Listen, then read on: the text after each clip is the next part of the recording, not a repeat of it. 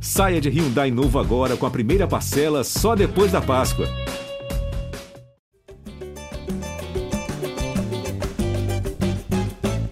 Alô, você ligado no GE Flamengo, podcast dedicado a todo torcedor rubro-negro, edição 222 na área, porque começou o Brasileirão e o Flamengo estreou empatando com o Atlético Goianiense fora de casa em 1 a 1 mais uma partida aí com problemas a serem resolvidos, críticas ao técnico Paulo Souza, enfim, tá difícil para o rubro-negro renovar seu otimismo aí para a temporada 2022. Eu, Jorge Natan, hoje estou com a nossa dupla de charás setoristas, Fred Gomes e Fred Uber, e também Arthur Mullenberg, a voz da torcida. Vou começar com o Arthur. Arthur, estreia no Brasileirão, empate fora de casa. Lá no último podcast a gente falou que era para ganhar, mas se empatasse com o Atlético Goianiense não estava de todo ruim. E aí, como é que você enxergou essa estreia do Flamengo fora de casa com apenas um ponto?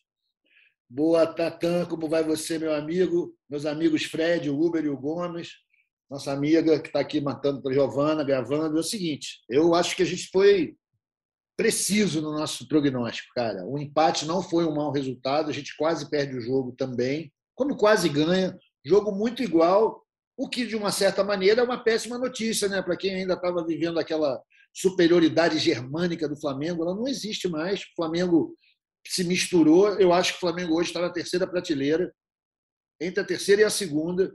Claro, tem potencial para ir para a primeira, mas do jeito que está jogando, na maneira que está acontecendo, o clima dentro do clube, o momento, as saídas e as críticas ao treinador, o momento político, tudo isso fazem com que o um a um com o Atlético Goianiense lá seja um bom resultado, um resultado não desesperador.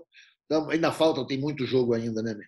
Isso foi apenas um jogo de 38. Então, vamos, vamos com calma. Mas eu não estou naquela empolgação, não. Estou aqui na, na, cuidando da manutenção de expectativas. Para mim, o Flamengo está ali numa posição intermediária, estamos brigando por Libertadores, estamos longe do título. Eu vi alguns jogos da primeira rodada tem time muito mais arrumado que o nosso. Tem mais de três times melhor que o nosso. Certo, algum, alguns torcedores já estão aí mais desanimados, estão nessa vibe do Arthur.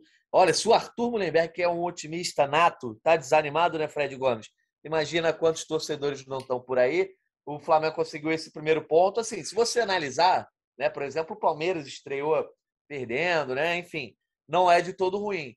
Mas também tá, continua o sentimento de desconfiança, né? A, vitória sobre o Esporte Cristal na Libertadores foi mais do que protocolar. O Flamengo está precisando de uma vitória como o Corinthians venceu o Botafogo, né? O Corinthians estava mergulhado numa crise, agora ganhou confiança com essa vitória. Você acha que basta umas, ou uma, duas, três vitórias aí para recolocar o Flamengo na rota ou essa desconfiança ainda vai ficar muito em voga, Fred Gomes?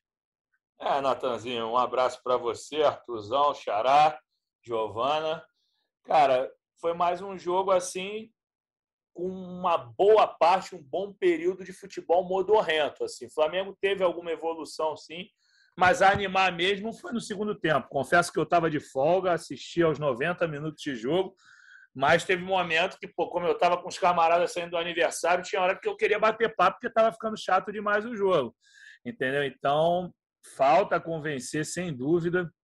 Entendeu? Não pode é, tratar como resultado animador, porque está longe de ser. Um time que quer ser campeão tem que aproveitar um, um, um, tropeço como o Palmeiras sofreu. Essa vitória do Corinthians que você citou, que é a vitória que o Flamengo precisa mesmo. Até você faz parte de um grupo que eu faço parte. O, o amigo nosso botafoguense vinha muito sacaneando os outros flamenguistas do nosso grupo, né? Vinha que ele vinha tirando muita onda com o título do Fluminense. E aí, quando o Corinthians fez aquele placar elástico, um amigo nosso mandou para ele: esse é o Botafogo que eu gosto, para brincar com esse amigo. Então, foi aquela vitória que o Flamengo não faz há muito tempo. O Flamengo, a gente lembra que no Carioca, o 6 a 0 sobre o Bangu não foi nem o 6 a 0 sobre o Bangu, sendo que o Bangu com certeza é uma baba, não foi animador. Os 5 a 0 lá sobre o Nova Iguaçu, tampouco. Então, o Flamengo ainda deve aquela atuação convincente. A grande atuação do Flamengo esse ano foi um empate, e sendo que uma grande atuação de recortes. O Flamengo jogou muito bem durante pedaços do jogo, mas quando consegue a virada, o Paulo Souza tira o Bruno Henrique, bota o Diego e chama o Atlético para o campo. Então o Flamengo ainda não teve aquela atuação de ó, oh, agora o Flamengo vai. Não teve aquela, aquela sensação de engatar a quinta, a, a quinta não, né? Meti um trema na quinta. Engatar a quinta, Natan, tá muito difícil, mas vejamos se o Flamengo melhora. Agora tem mais um adversário agora que vive um momento muito ruim, né? O Tajeres. Vejamos se o Flamengo amanhã no Maracanã consegue um resultado expressivo, mais que um resultado, uma atuação expressiva. Porque às vezes você faz um 2 a 0 1 a 0 jogando muita bola, mas o Flamengo ainda não conseguiu isso. Tá certo, então. Fred Uber, seja bem-vindo aqui também ao nosso podcast. Então, esse caminho do Flamengo a conseguir uma vitória convincente, ou pelo menos uma sequência de, resultados que sejam positivos, né? Três pontos. Ainda está difícil? Está longe esse caminho? Ou já deu para ver que o Flamengo deu pelo menos meio passo nessa direção com o jogo de sábado? Fala, Natão. Um abraço para todo mundo que está acompanhando a gente. É, acho que deu esse meio passo que eu, é, em relação a esse jogo, eu acho que eu vi um pouco, pelo menos um pouquinho mais vontade, é, principalmente no segundo tempo, né? Acho que até o momento é tão difícil que a gente fica procurando às vezes alguma coisa é, positiva. Eu acho que a única coisa positiva foi isso. Eu acho que para o Flamengo conseguir ter alguma atuação segura, é, conseguir ganhar a confiança do torcedor novamente, eu acho que passa muito por, corrigir essa fragilidade defensiva, que é impressionante como os times têm, os adversários têm facilidade de chegar na cara do gol do, do, do Flamengo com, com, quantidade de. Com, com, a possibilidade de fazer gol, assim, chances claras, né? É, o Arthur falou, é, se não me engano, o Arthur falou que o Flamengo teve chance de ganhar, mas teve, também teve chance de perder. Teve uma bola na, na, trave do Pedro, mas também teve o lance no final, lá, a bola na trave do Atlético Goianiense. É, eu acho que é muito por isso. O Flamengo tem que ser, é, ainda não é um time confiável, tem que, é, eu acho que para ser vai precisar muito melhorar é, nessa parte defensiva, né?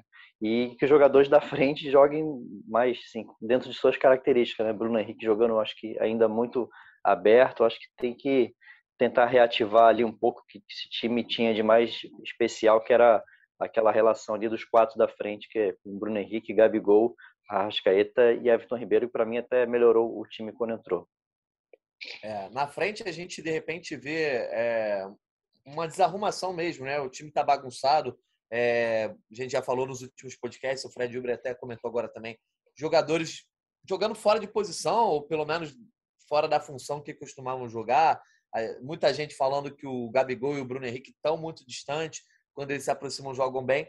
Mas na defesa, que por mais que o Paulo Souza tenha a sua culpa, acho que o momento técnico dos jogadores envolvidos também está contribuindo muito para as falhas, né, Arthur? Tanto que com dois minutos o Flamengo leva um gol, é, que viria a ser anulado por um impedimento ali que o VAR enxergou, mas desde o impedimento até a bola entrar, teve uma sequência de falhas defensivas, o Arão pichotando, o Davi Luiz chegando mal, enfim, é, o Mateuzinho atrasado.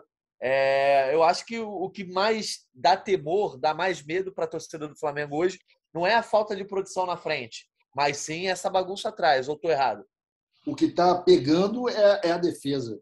Agora a gente voltou a ter aquela sensação mortificante, né? aterrorizante, que foi nossa companheira entre, digamos assim, 2009 para frente até 2018, que era, pô, a bola vai para o ataque dos caras, a gente fica com medo, cara. Principalmente, e aí é um caso bem pessoal, vou responder bem eu, eu, torcedor ator.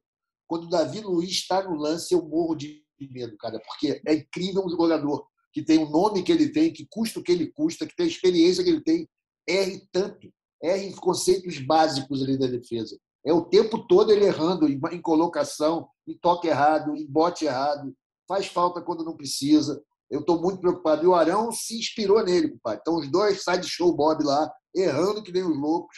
Eu estou bem preocupado com essa questão da defesa. O ataque, cara, a gente acha que é uma questão de encaixe. A gente continua com os grandes jogadores que a gente tinha, né? E acho que é uma questão possível de arrumar. Mas lá atrás eu não vejo muita solução com o Davi Luiz, cara. A verdade é essa. Davi Luiz é que nem certos patrocinadores do Flamengo. Depois que chegaram, o Flamengo não ganha mais nada. Porque o jeito dele jogar é um negócio sério, cara. Ele até estava mais disciplinado no jogo de sábado. Não deu tanto aquelas bicudas loucas dele. Eu acho que o Paulo Souza conseguiu conscientizar ele um pouco.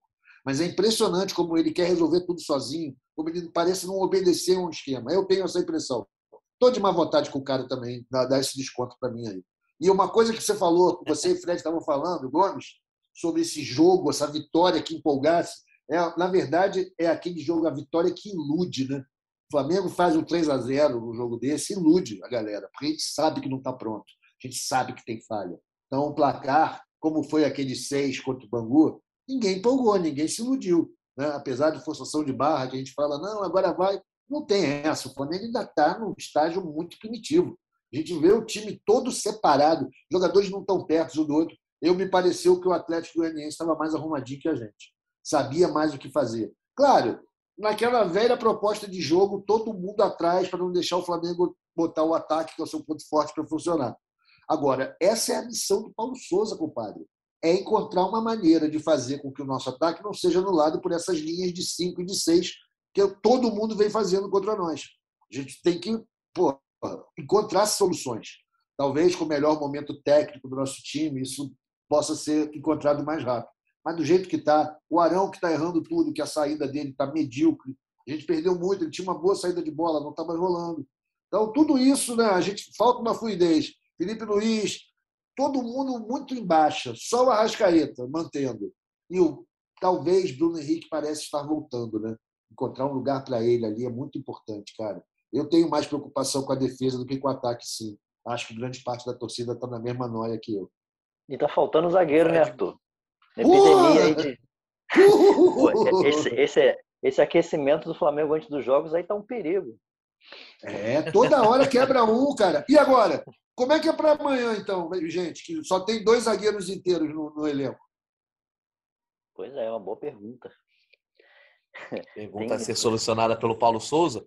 Para quem está é. por fora, o Gustavo Henrique acabou não, não, não jogando, o William Arão foi improvisado na zaga ali junto com o Davi Luiz e o Léo Pereira jogando mais pelo lado esquerdo, né, fazendo aquela função que quem vinha fazendo era o Felipe Luiz.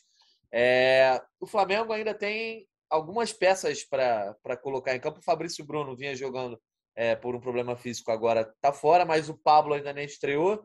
Tem ainda a volta esperada do Rodrigo Caio, né, que está no departamento médico aí basicamente desde o começo da temporada. É, meu amigo Fred Gomes, a entrada desses jogadores, pelo menos, dão um pouco de é, horizonte para essa melhora defensiva? Ou você acha que o Paulo Souza também tem um dedo forte nessa bagunça, por conta justamente do esquema de três zagueiros, um, um time que é, passou pelo menos os últimos três anos aí jogando.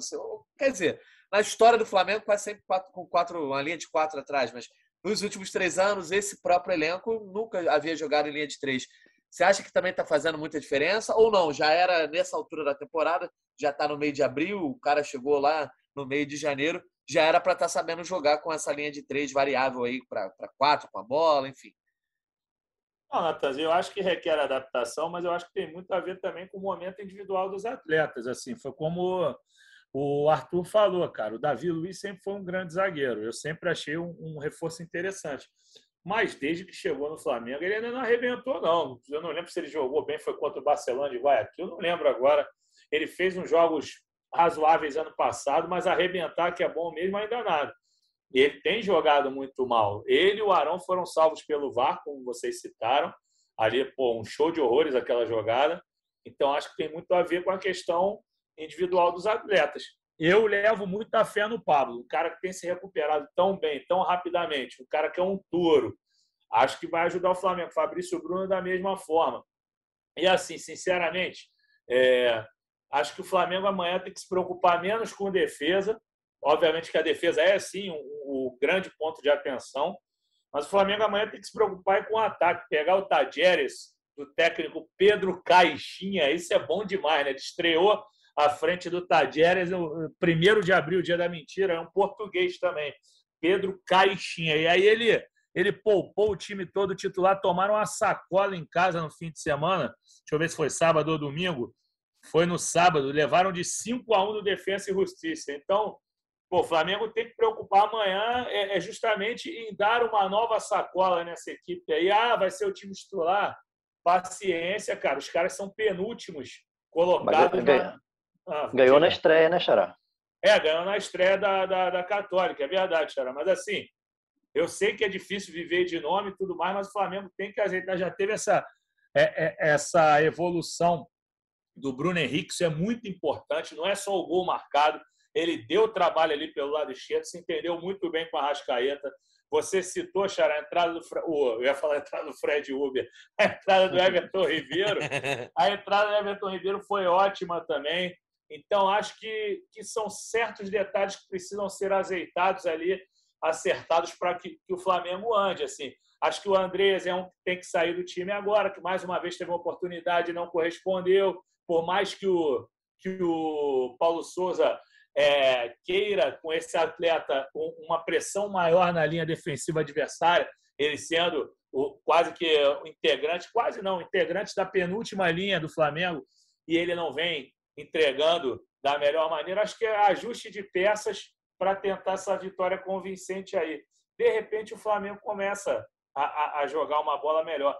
Falta muito ainda, acho que ainda falta combinação de jogada, mas algumas coisas a sair apesar até que eu não quero me contradizer também, apesar do jogo ter sido modorrento em grandes partes.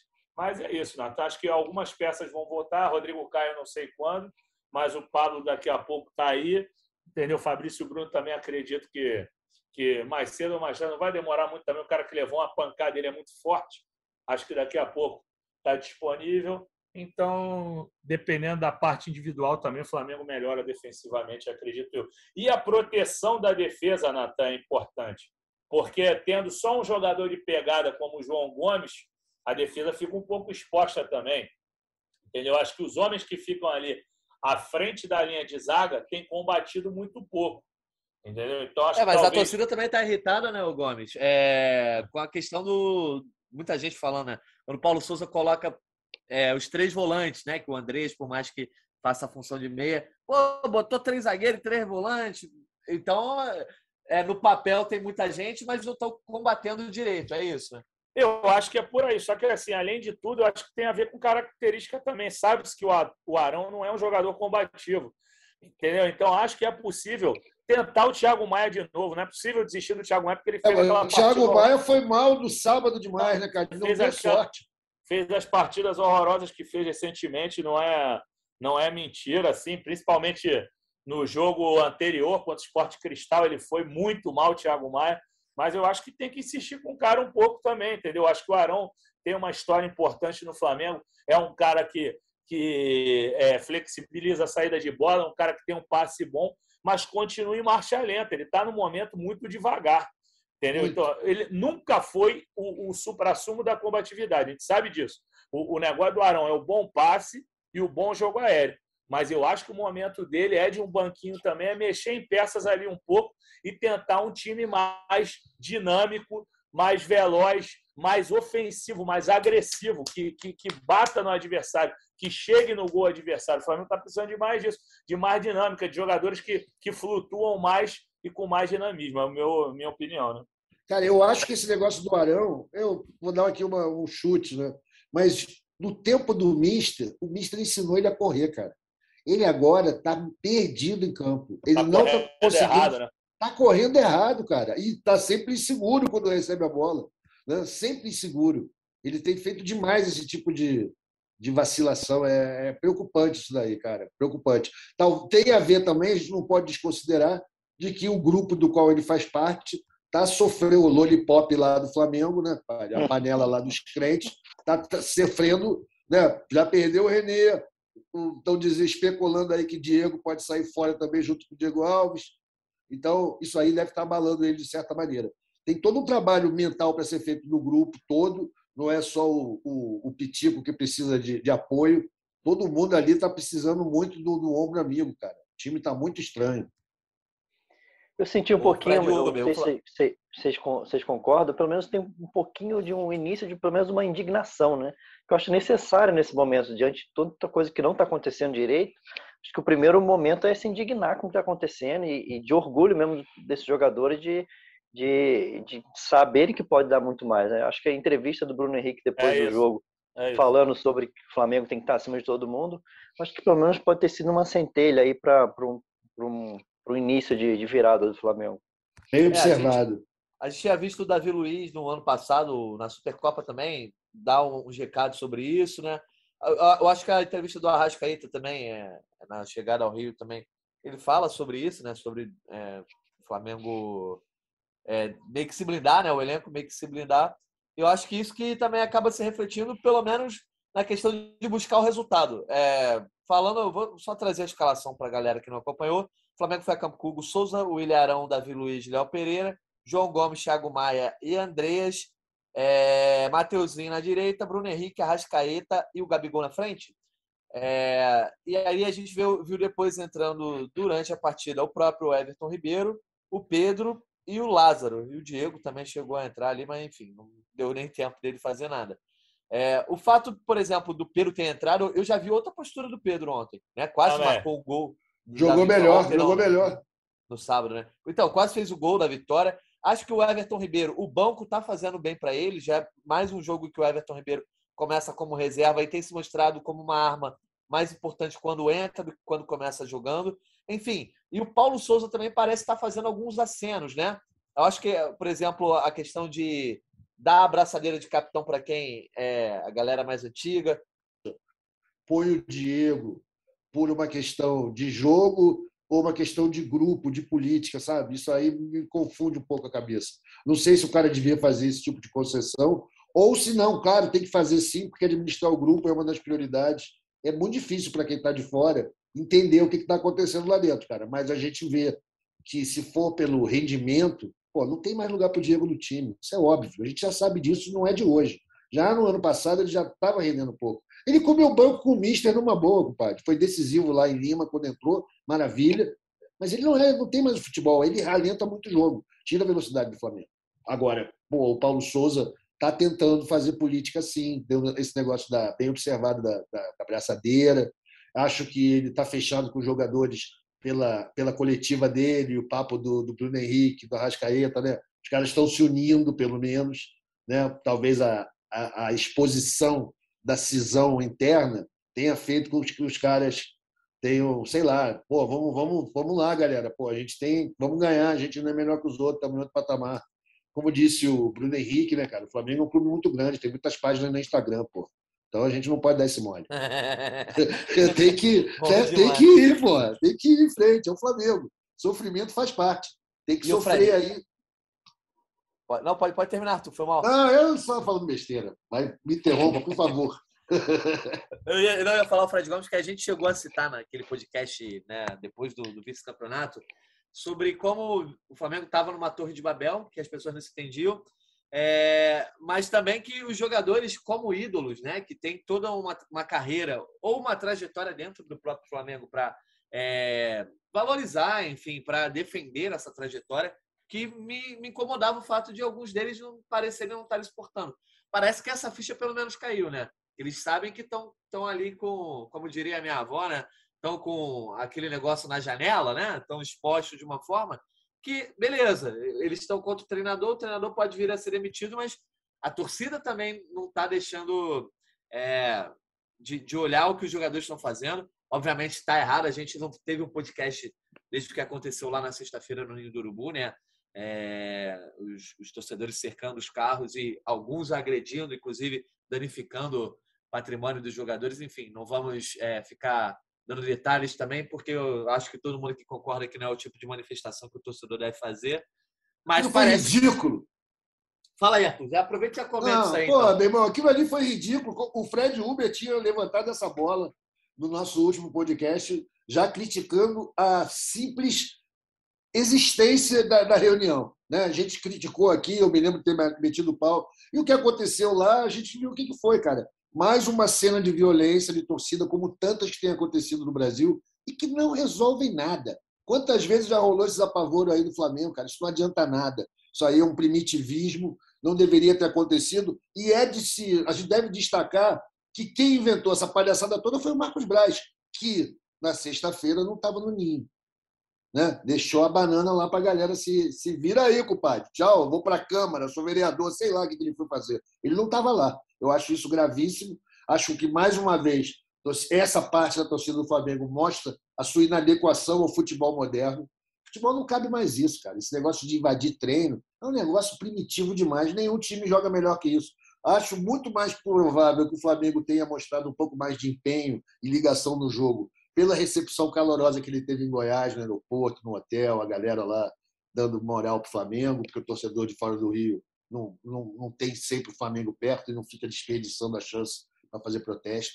Então, cara, eu achei lamentável nem preciso dizer, eu já explanei na, nas redes sociais aí. Muita gente me critica, acha importantíssimo fazer isso, que os jogadores têm que fazer isso. É um negócio que dá, de outro mundo. É por isso que o Brasil está como está, pelo amor de Deus. Cara, pior que eu escuto gente estudada, gente pois é! assim, falando que aquilo ali está correto. Assim, você pensar assim, primeiro, no, no ponto de vista prático, já é, literal tá errado, aquilo é criminoso, aquilo ali é, porra, é, um, é, uma coação que não cabe, já começa por aí. Agora, pensando pelo lado estratégico como torcedor. Tu pega o Gabigol, que é um cara que, porra, tem aquela questão do ego, a vaidade. O cara fez o que fez pelo Flamengo. Tá jogando mal?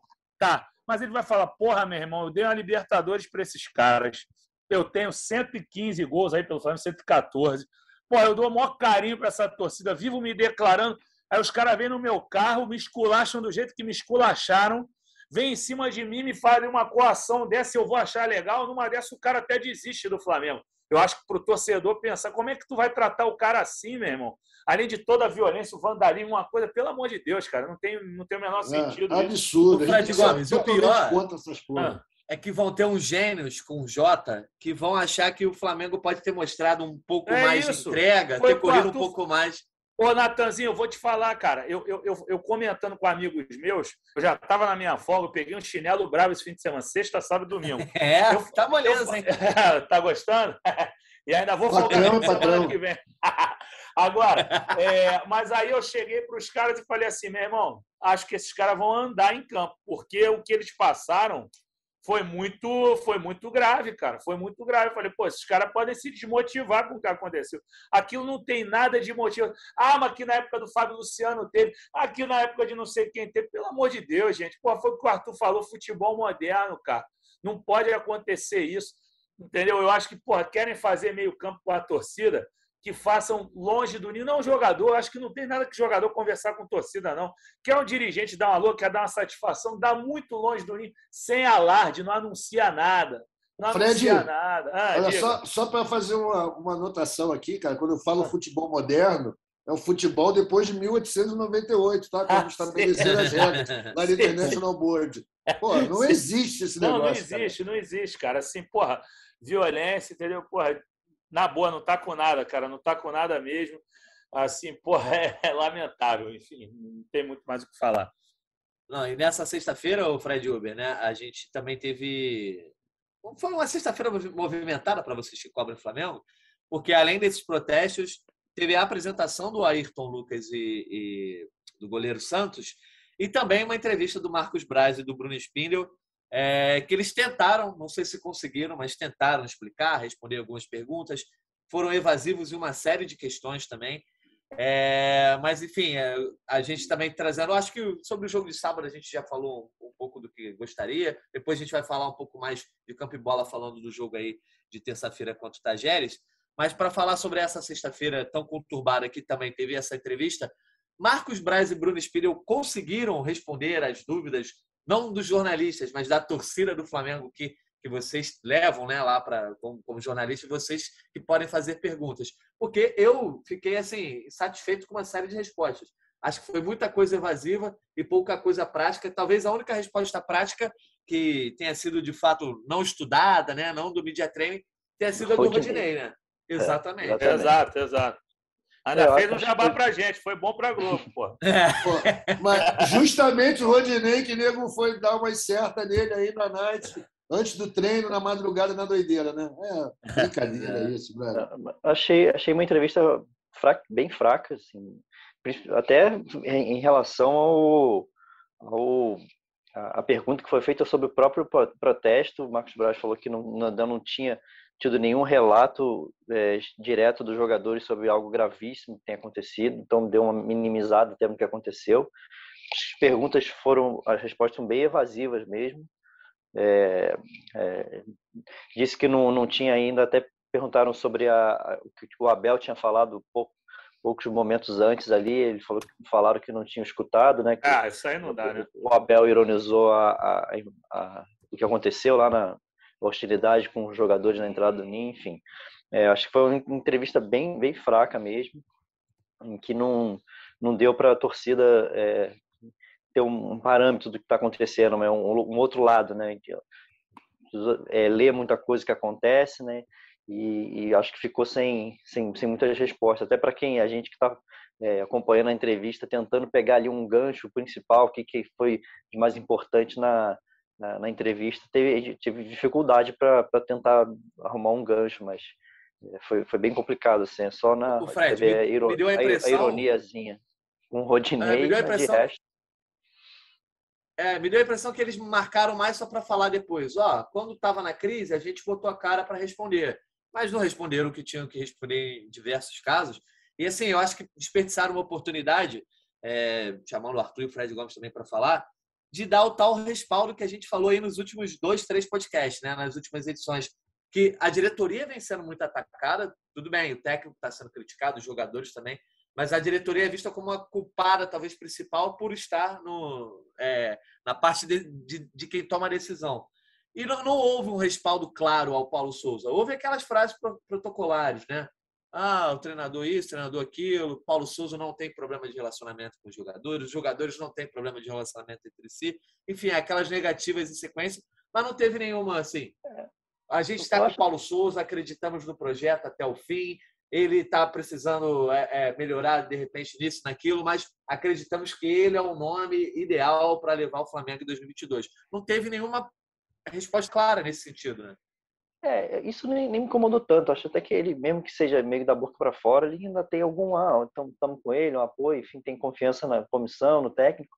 Mas o que me incomodou mais foi tentar dizer que não, não existe problema nenhum no Flamengo. Então, se não tem problema, alguma outra coisa que tem que estar tá errada. Se não tem problema de relacionamento, se não tem problema de nada.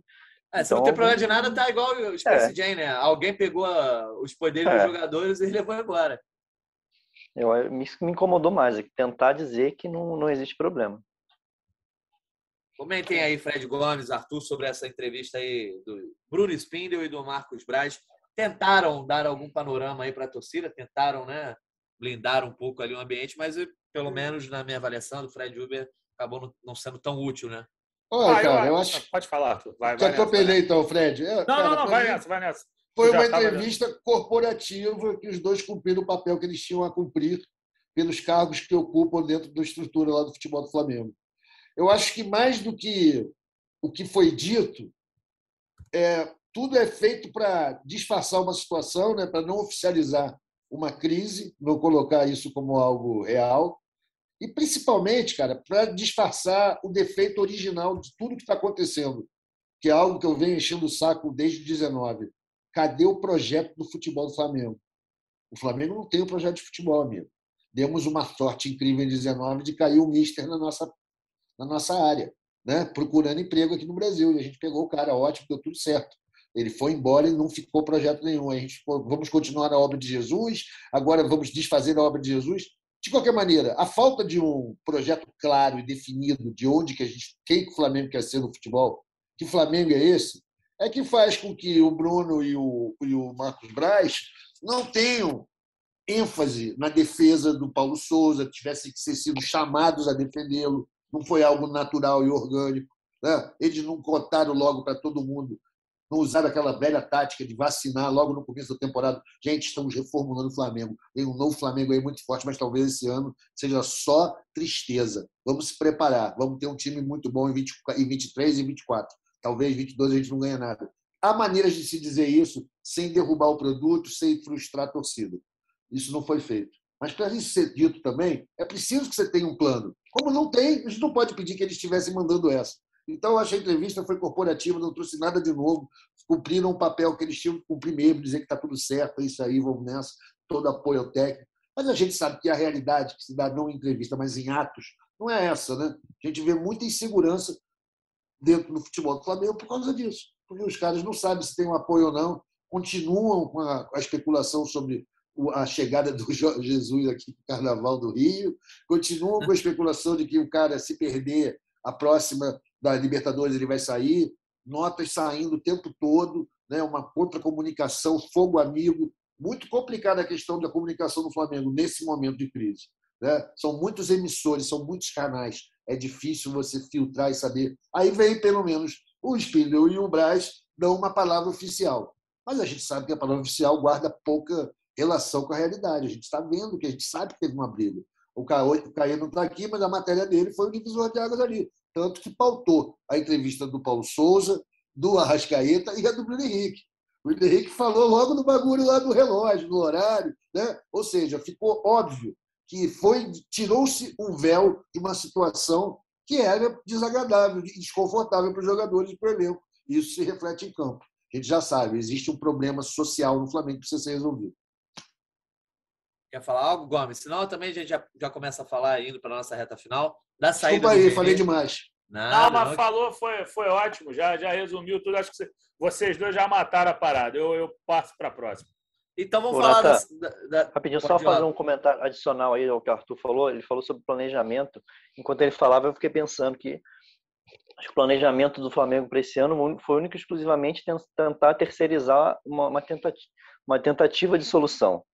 É, contratar um treinador estrangeiro, no caso português, com uma comissão técnica grande, para tentar fazer uma limpa no próprio departamento e tentar jogar o poder na mão deles, é, de fazer essa reformulação, mas sem é, tentar fazer de uma forma velada. Só que certamente não daria certo e por enquanto está tá dando muito atrito por causa disso. Mas acho que o planejamento do Flamengo esse ano foi esse: tentar contratar um técnico com uma comissão técnica grande para tentar terceirizar uma, uma solução.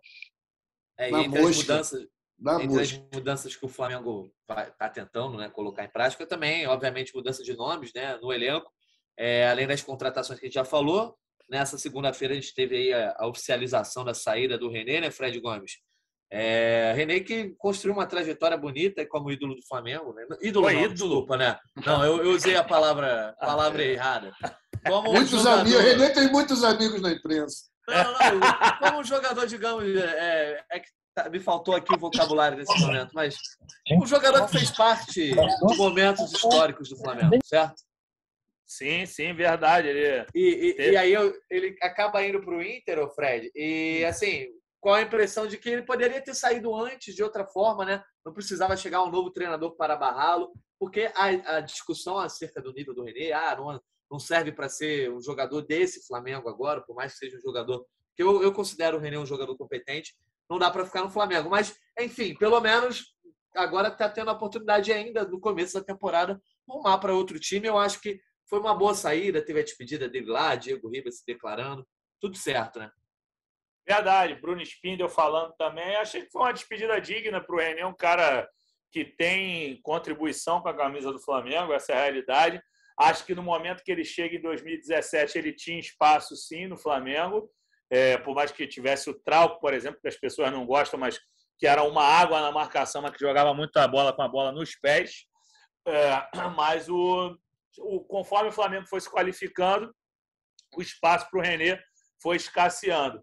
E agora, com a chegada do Ayrton Lucas, realmente ficou difícil para ele. O Paulo Souza deixou bem claro, escancarou que não haveria espaço para o René. O René é um cara que tem um poder de marcação interessante, é, é voluntarioso e tudo mais, mas eu acho que é isso. Eu, eu, me surpreendi com a idade dele. Eu sei que ele chegou jovem no Flamengo, mas pô, tem 29 anos ainda, tem lenha para queimar. Mas no Flamengo ele não tinha mais contributo a dar, assim, já tinha passado mesmo da hora dele dele buscar novos ares e consegue uma outra camisa pesadíssima no futebol nacional. Então, acho que foi bom para todo mundo. O Flamengo tira um jogador do elenco que já não estava mais é, contribuindo de acordo com o que o, que o, que o treinador gostaria. A torcida já tinha uma certa implicância com ele. Vamos lembrar que do último gol dele, contra o Fluminense, que ele fez um gol sem querer, ele dá uma encarada na torcida que o vaiava bastante também, que ele havia errado, acho que no gol anterior não me lembro muito bem. Então a relação já não era boa da torcida com o Renê.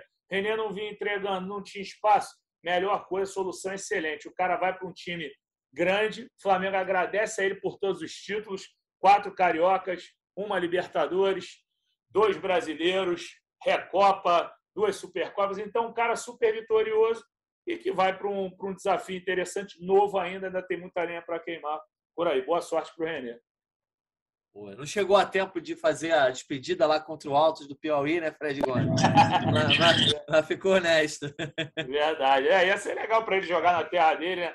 Mas assim, eu, eu não sei até que ponto o Renê também ia jogar ou não. Não sei se o Paulo claro, Souza. Né? Só eu que me atentei a isso aí. Eu nem sugeri, gente. Eu só falei, vai que o cara joga lá, entendeu?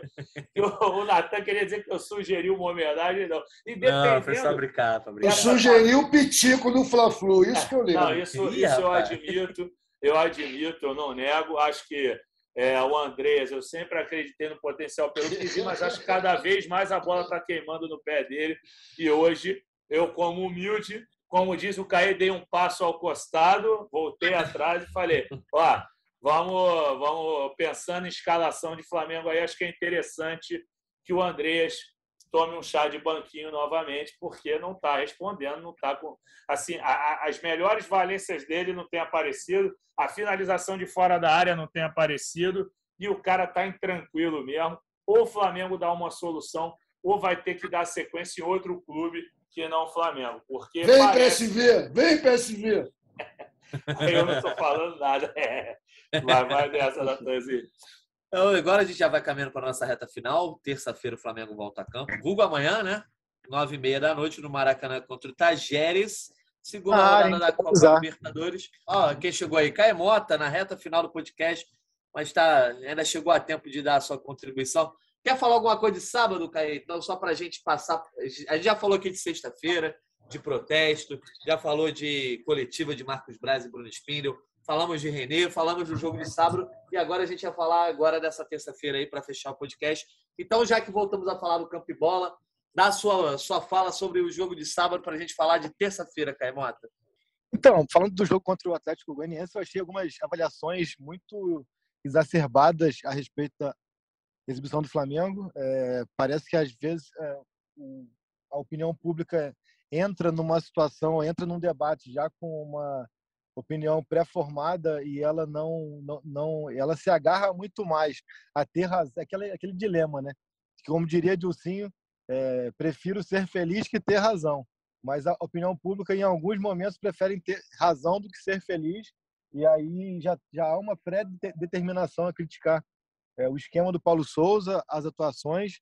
E eu prefiro, como ele mesmo falou, a teoria do copo meio cheio, copo meio, meio vazio. Acho que esse Flamengo que atuou é, em Goiânia esteve longe de ser um time consistente e seguro, apresentou ainda muitos espaçamentos, principalmente na transição defensiva. É, mas já que o Paulo Souza está aí, não será demitido num período curto, pelo que temos de apuração. O Flamengo não pretende é, trocar de, de, de, técnico por agora. Acho que é, vai dar ainda esse prazo, esse tempo para que as coisas se ajustem. É, a gente tem também que identificar alguns pontos que têm apontado evolução, uma evolução ainda muito lenta, porque a gente esperava, porque se espera para um trabalho que está prestes a completar 100 dias, mas há uma evolução, vi um meio de campo ali mais interessante, com algumas é, é movimentações interessantes ali daqueles três, João Gomes, Thiago Maia e Andrés, em, algum, em alguns momentos o João Gomes ou o Thiago pulava de linha para a linha da frente com o Andrés recuando um pouco mais, achei que isso é, funcionou em alguns momentos. Da partida, assim como também em alguns momentos, principalmente no primeiro tempo, funcionou. O Arrascaeta abrindo para a esquerda, ocupando aquele papel lá do corredor esquerdo como ala na função ofensiva, não como ala que volta para marcar o lateral, mas como ala, como ala na função ofensiva com o Bruno entrando na área também é, foi interessante em alguns momentos. Acho que é isso, ele tem que saber pontuar quando é para criticar e quando é para elogiar e saber que é possível criticar e elogiar dentro de uma mesma atuação. Repito, ainda acho que é uma evolução ainda muito lenta, mas que está acontecendo. Sobre o que o Fred falou aí, é, até pegando o, o, a, o gancho dele.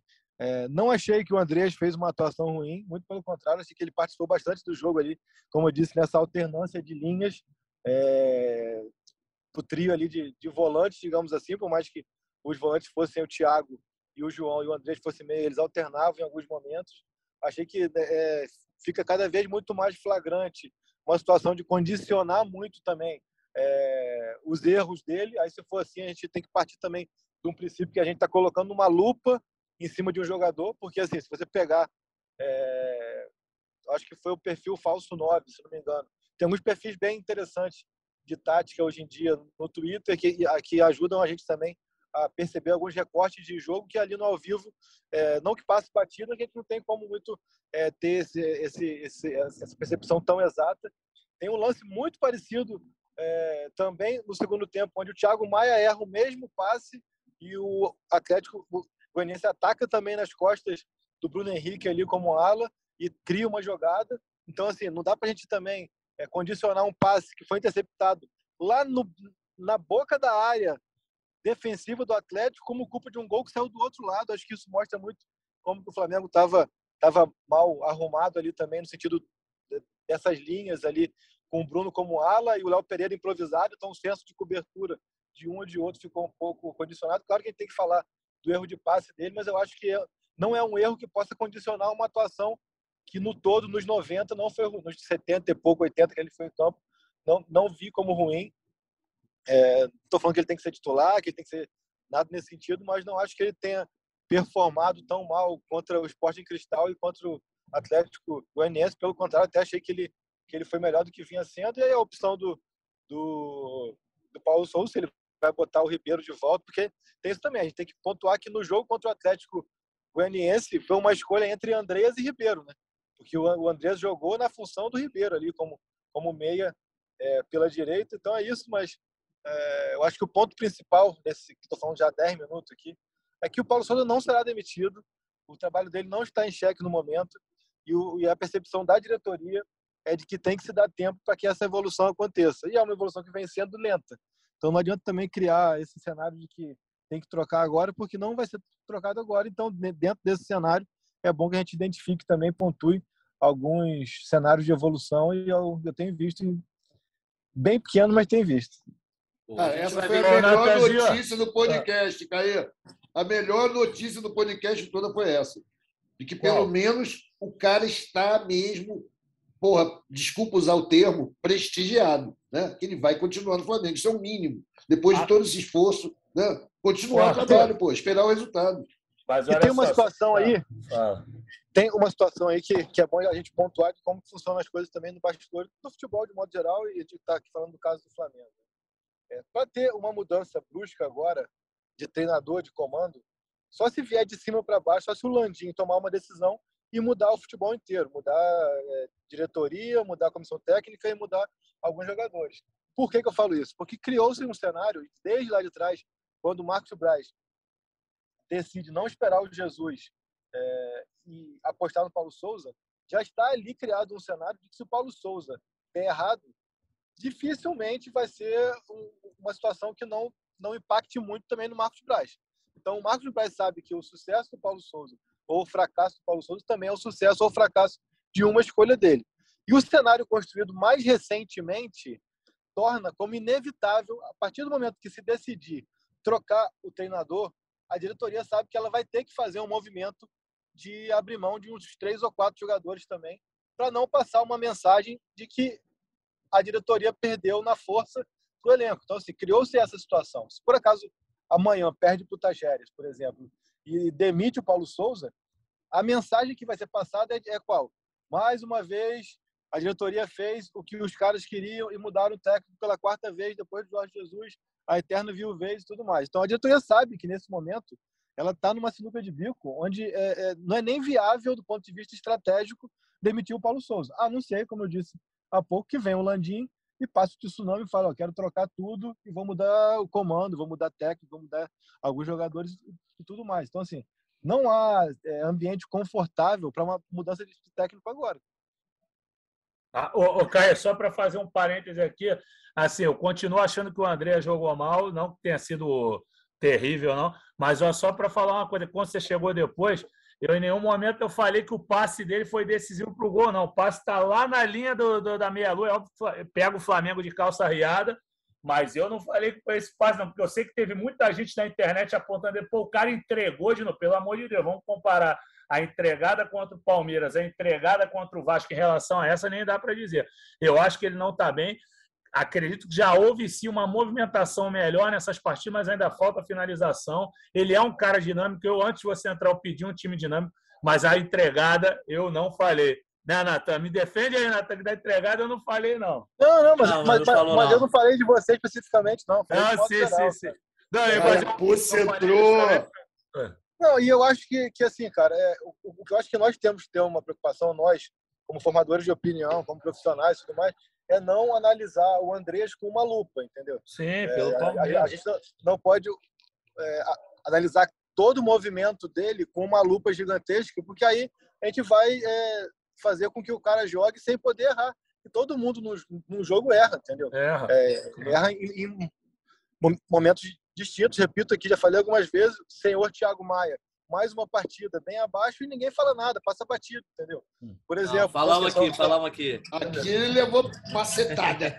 macetada. Então, assim, é, só para tentar fazer uma, uma percepção macro assim, do negócio, igual até estava brincando com o Fred Gomes durante o jogo, que o João, por exemplo, pô, o João de dedicação e de tudo, não tem o que falar, é um cara que participa uhum. muito do jogo, mas, tem um lance também ali onde, ele, onde o cara passa caminhando por ele e passa batido. O Shailon e quase que faz o gol. Então, tipo assim, se, se a gente fosse pegar a um lance ou outro, vai ter sempre alguém que vacilou em algum momento é, dos jogos. Assim, eu acho que é uma coisa a gente tem em mente que o maior erro da história do Flamengo foi do Andreas que está ali, que vai ser difícil, que é difícil que o cara supere isso muito mais é, é, no sentido do torcedor da opinião pública do que dele mesmo. Já falei que também que eu não acho que seja algo que interfira tanto na performance dele, nas tomadas de decisão dele, porque é, se fosse um cara que estivesse tão abalado psicologicamente, talvez ele até erraria menos do que ele tem errado, porque ele se, se protegeria mais. É um cara que segue tentando passes, como o passe que ele errou no lance do gol do Atlético Paranaense, segue tentando jogadas mais um pouco que, que, que o coloque em risco. Acho que se ele tivesse mesmo tão abalado assim, ele faria mais o simples se até de repente, de repente, em alguns momentos seria até mais inteligente da parte dele fazer mais o simples, mas acho que de modo geral assim, ele está na média, está na média, não está nem, nem bem nem mal assim. Por isso que eu falo assim, para mim, se jogar a camisa para o alto, qualquer um dos quatro ali, se os, os dois primeiros que chegarem e pegarem, muda muito pouco na minha opinião. Acho que o João, sem dúvidas, acho não, tenho certeza que o João é o que está, é o que tem demonstrado mais, é o que está mais é, se entregando e tudo, não é se entregando, é o que parece é o mais intenso ali, mas também é um jogador que constrói muito pouco, quase nada. Por isso que eu falo que se, se entrar o Thiago, ou o Andreas, ou o Arão também, às vezes vai mudar muito pouco no sentido de construção de jogada. Certo. Bom, então, falando de terça-feira para a gente fechar o nosso podcast, o Paulo Souza e, e, todos os jogadores que a gente estava analisando aqui vão ter mais uma chance e eu acho que é uma chance importante, Arthur, é, de tentar mostrar essa evolução que a gente falou que foi pelo menos um meio passo né, em direção a uma evolução diante da torcida. Né? O Flamengo, desde lá, o vice-campeonato, não joga, não joga no Maracanã, jogou contra o Esporte Cristal fora, agora contra o Atlético Goianiense. Então volta é, a encontrar sua torcida no Maracanã, também depois dessas cenas lamentáveis dos protestos, enfim, depois de tudo aquilo que é, gerou essa bola de neve da crise do Flamengo no, na semana passada. Dá para esperar a torcida protestando, que eu acho que vai acabar sendo natural, mas abraçando o time. E caso venha a ter uma goleada, de repente, um resultado elástico, uma torcida também mais empolgada no final, você disse que seria apenas ilusão. Mas também, quem vai no Maracanã quer comemorar, né? Tu quer sair de lá, pelo menos com alívio de ir para casa com resultado tranquilo. Ah, não tenho a menor dúvida quanto a isso, Natan. Flamengo, todo torcedor do Flamengo quer se iludir, não tem problema nenhum em se iludir, não. Se o Flamengo der um sacode no Tajeres, que eu acho improvável, mas é possível que aconteça, a torcida vai fazer uma festa, vai botar no colo, como vai botar no colo também se for uma vitória vagabunda. Vai protestar, vai protestar porque está descontente com, com, com, o desempenho do time, isso é natural, mas vai apoiar. A torcida do Flamengo é muito mais de apoiar do que de protestar. Né? vai ter um protesto ali focal, aqui ali, nego reclamando. Alguns jogadores serão terrivelmente cornetados, porque tem um peso enorme sobre eles. E o Paulo Souza, pela turma que está contra ele também, ali na Flamuleta, vai ser, vai estar tá dividida. Mas o apoio ao clube, ao time, é, é total. Eu espero que o Flamengo possa conseguir essa vitória ilusória, né, que vai ser ótimo, um 3, 4 a 0. Vai dar até uma tranquilidade para o resto da competição, né? E é lógico, é obrigação conseguir os três pontos numa partida de Libertadores em casa. E o Tajeres não é um time forte o suficiente para a gente considerar um empate uma boa. Mas é Libertadores, é Flamengo, tudo pode acontecer. Eu estou com as expectativas bem baixinhas, cara, com a bola bem baixa vou festejar muito o 1 a 0 Magrinho.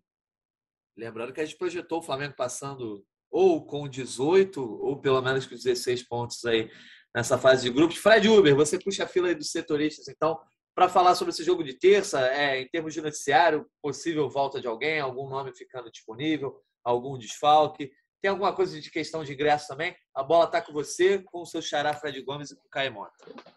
Pois é, acho que infelizmente pela previsão aí da, até do clube, não vai ser aquele jogo com o Maracanã superlotado, não. É, expectativa de chegar aí por volta de 40 mil ingressos vendidos. Por enquanto tem um pouquinho mais de 30 mil. É, não deve ser um Maracanã superlotado, não.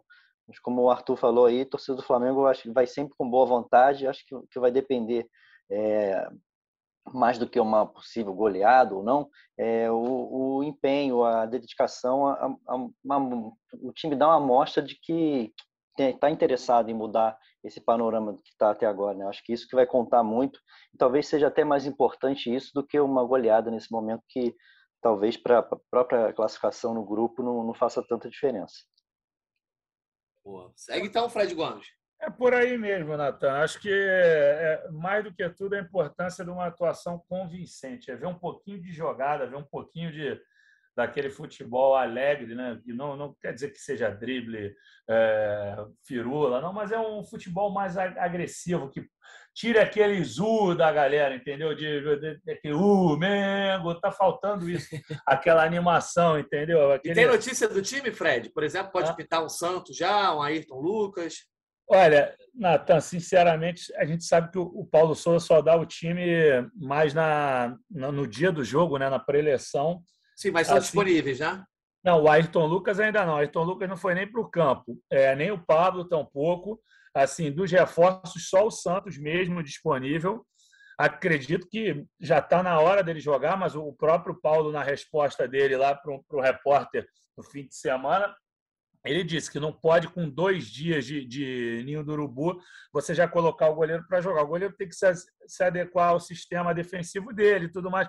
Eu acho que agora que passou uma semana, seja bastante factível. Talvez aquela questão de colocar um mais experiente, um goleiro mais experiente nas Copas, né? e depois, enfim, o, o Santos assumir essa titularidade, se é que ele vai assumir, porque eu acho que ele vai revezar bastante com o Hugo, né? Mas acho o Santos factível. Sim. Agora, em relação à escalação, eu prefiro não palpitar ainda. O, o, o que dá para palpitar sempre, parece que João Gomes já sempre começa, a Rascaeta, você não tem a dúvida, o Bruno Henrique agora em grande momento já é um cara mais certo, né? De repente, o, Everton Ribeiro com essa ótima atuação, de repente, pinte, vamos aguardar, né? E, na zaga, né? Davi Luiz não tem dúvida, creio que o Léo Pereira também não, não tem muito erro em relação a esses jogadores. Aí dá para a gente começar um esboço aí com com cinco, seis titulares, acho que o Caio pode finalizar melhor aí, que ele teve muito mais presente nesse dia a dia, nesses últimos dias, já que eu estava naquele chinelaço que eu te falei de três dias. Obviamente que eu li para caramba o Caio, estou lendo ele direto. Hoje já voltei movimentando desde 10 da manhã, mas escalação mesmo que é bom. Só amanhã mesmo, vamos ver se a gente acerta. Vai lá então, Caio, suas informações, opiniões sobre esse jogo de terça-feira aí, cara. Não, acho que é uma partida onde o Flamengo é muito favorito. É, o Tacheres ganhou do, do Católica na estreia, então até isso faz com que o Tacheres. Eu, eu gosto do seu Tacheres. Eu também. É, sabe que eu, tô, tô, eu sou argentino, eu tenho acento argentino, hablo bien, estou acostumbrado a hablar de futebol argentino, então. Mas então, acho que o Tacheres, até pela vitória no Católica, a tendência é que adote uma postura muito mais precavida aqui no Maracanã, totalmente defensiva. É, depende muito, acho que, dos primeiros minutos da partida, dos primeiros 15, 20, como que o Flamengo vai se comportar, se vai conseguir encontrar espaços, é, fazer um gol logo, isso é fundamental para que obrigue o time argentino a se soltar um pouco mais. É... Foi até o que aconteceu em Goiânia, depois de um primeiro tempo onde o Atlético é, foi muito mais reativo no segundo tempo, quando ele sai para jogar. Por mais que faça o gol, também dá muito mais espaço que o Flamengo é, consiga desenvolver seu jogo, principalmente ali no lado esquerdo com o Bruno Henrique. Então, acho que vai depender muito de como que o Flamengo vai conseguir desamarrar esse ferrolho que o, que o, que o time argentino deve, deve impor no Maracanã, mas vejo o Flamengo muito favorito e, como o Arthur falou, Libertadores dentro de casa é obrigação fazer o papel, os três pontos ali, já começar a encaminhar uma classificação tranquila, sem sustos. É, vejo o Flamengo com grandes possibilidades de construir um resultado tranquilo ali, por mais que a gente seja um time argentino, está longe de ser um time que, que imponha medo, então é, vai depender muito de, de como que o Flamengo vai conseguir se impor. Sobre escalação é difícil fazer, é, eu acho que a gente aqui vive num, num eterno exercício de, de adivinhação, até é bom nosso amigo Cássio Leitão, se ele tiver é, é, ouvindo aqui o, o nosso podcast, para que ele pare de, de ficar apurreando um pouco mais pedindo escalação, porque a escalação é sempre um exercício de adivinhação a partir do momento que a gente trabalha com o Paulo Souza. O ponto fundamental é a gente saber como que o Paulo Souza trabalha. Né? Para a gente poder é, cogitar escalações, a gente tem que, tem que apurar diante de treinamentos onde o técnico coloca a escalação em campo. A partir do momento que o técnico não faz esse tipo de atividade, o treino de hoje, por exemplo, véspera da partida, não teve formação, não teve escalação. O Paulo Souza, ele, como ele mesmo fala, ele trabalha conceitos e não um time. É, ele deixa para ele mesmo falar para os jogadores duas, três horas antes da partida quem vai jogar. Então não tem nem como a gente a gente dar a escalação, a gente pode especular aqui, a gente sabe que passa a ser fundamental o Fabrício Bruno voltar uh, ao time, né? tem que ver como é que está o lance da, da lesão no dedão dele e tudo mais. Acho que uma dúvida que eu tenho é entre Andreas ou Ribeiro, naquela função ali é, de meio armador, e aí uma segunda dúvida a partir daí é se por acaso ele escalar é, o Ribeiro, é, quem que vai ser o volante ao lado do João, se vai ser o Arão, se vai ser o Thiago, se vai ser o próprio Andreas, mas aí o Arão também está contaminado pela questão do Fabrício jogar ou não. Então, assim, além do Paulo Souza já ser mesmo um mistério ambulante pelo, pelo método dele, esse jogo ainda reserva é, questões ali de, de lesão e de tática que é difícil fazer qualquer projeção de escalação. A gente sabe que o Davi vai jogar, que o Arrascaeta vai jogar e que o Gabriel vai jogar. Ah, no gol, no gol o que eu tenho de informação é que vai ser o Santos.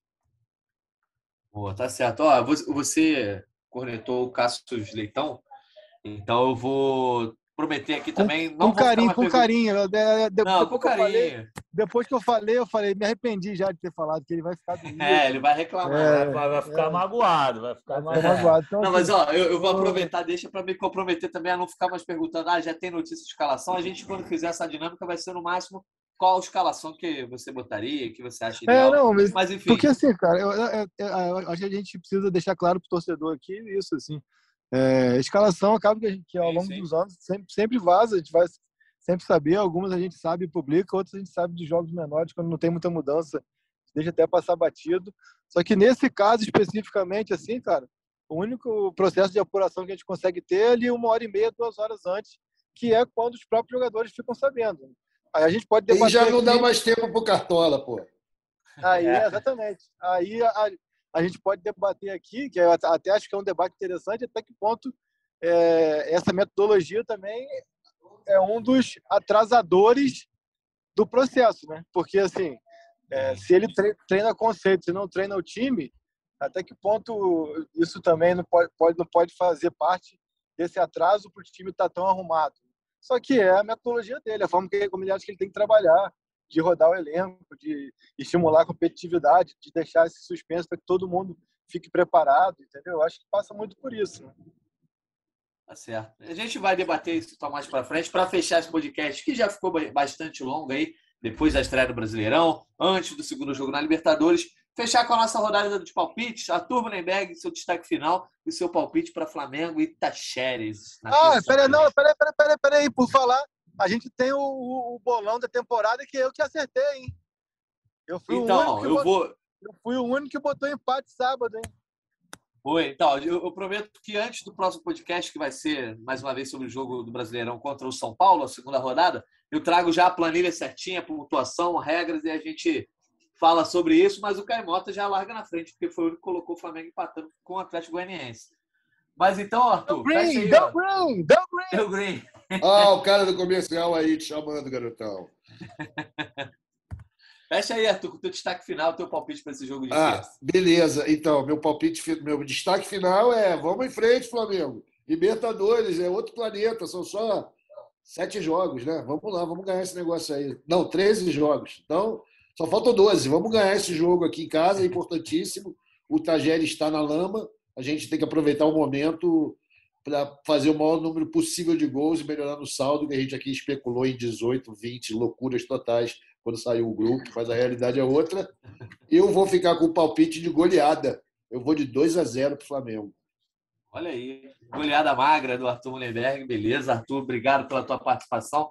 Caio Mota, você não dá palpite, mas a nossa editora Giovana está na área. Se você quiser terceirizar para ela, dá à vontade aí.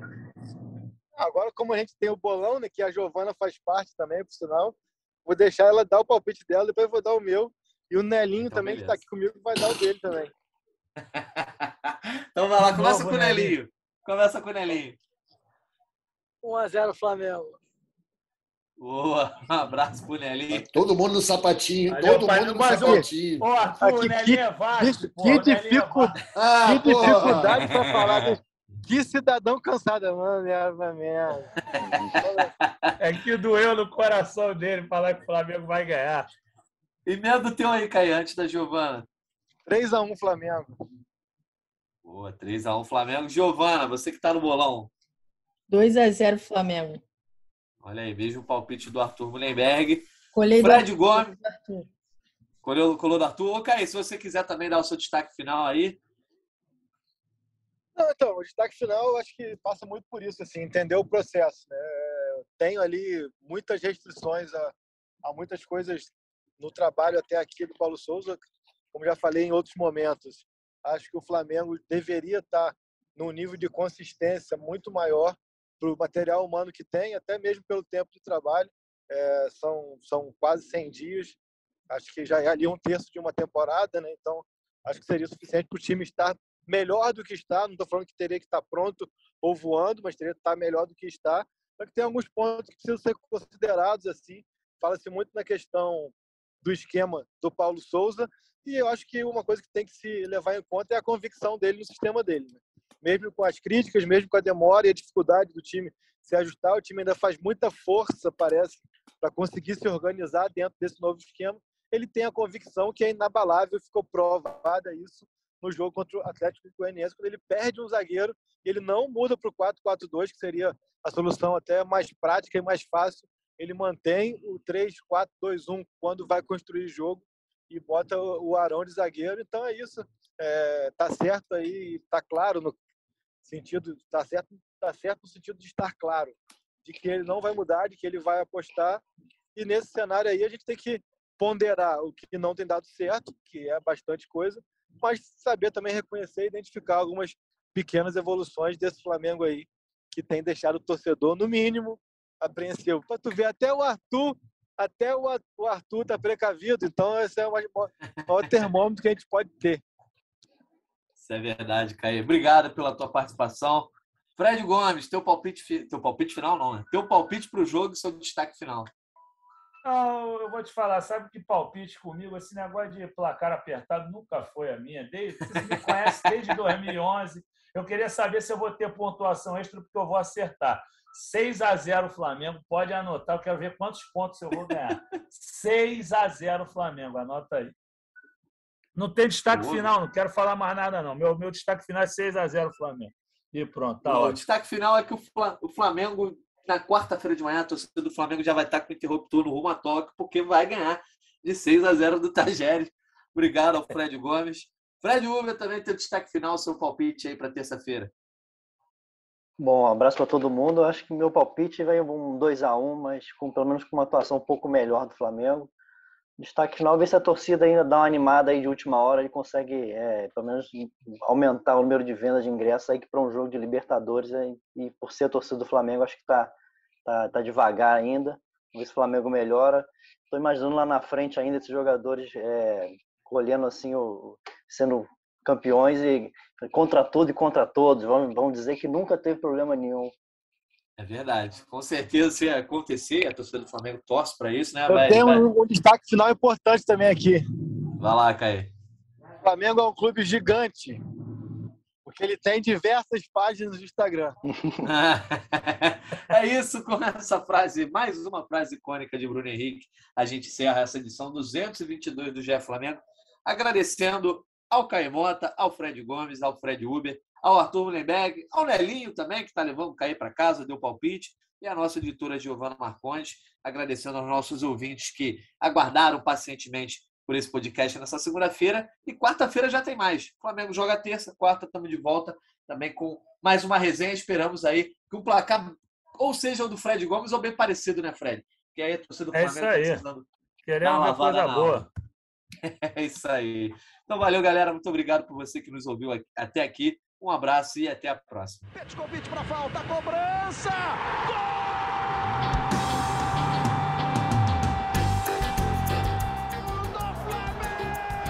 Gol do rubro-negro, da nação, é o GE Flamengo.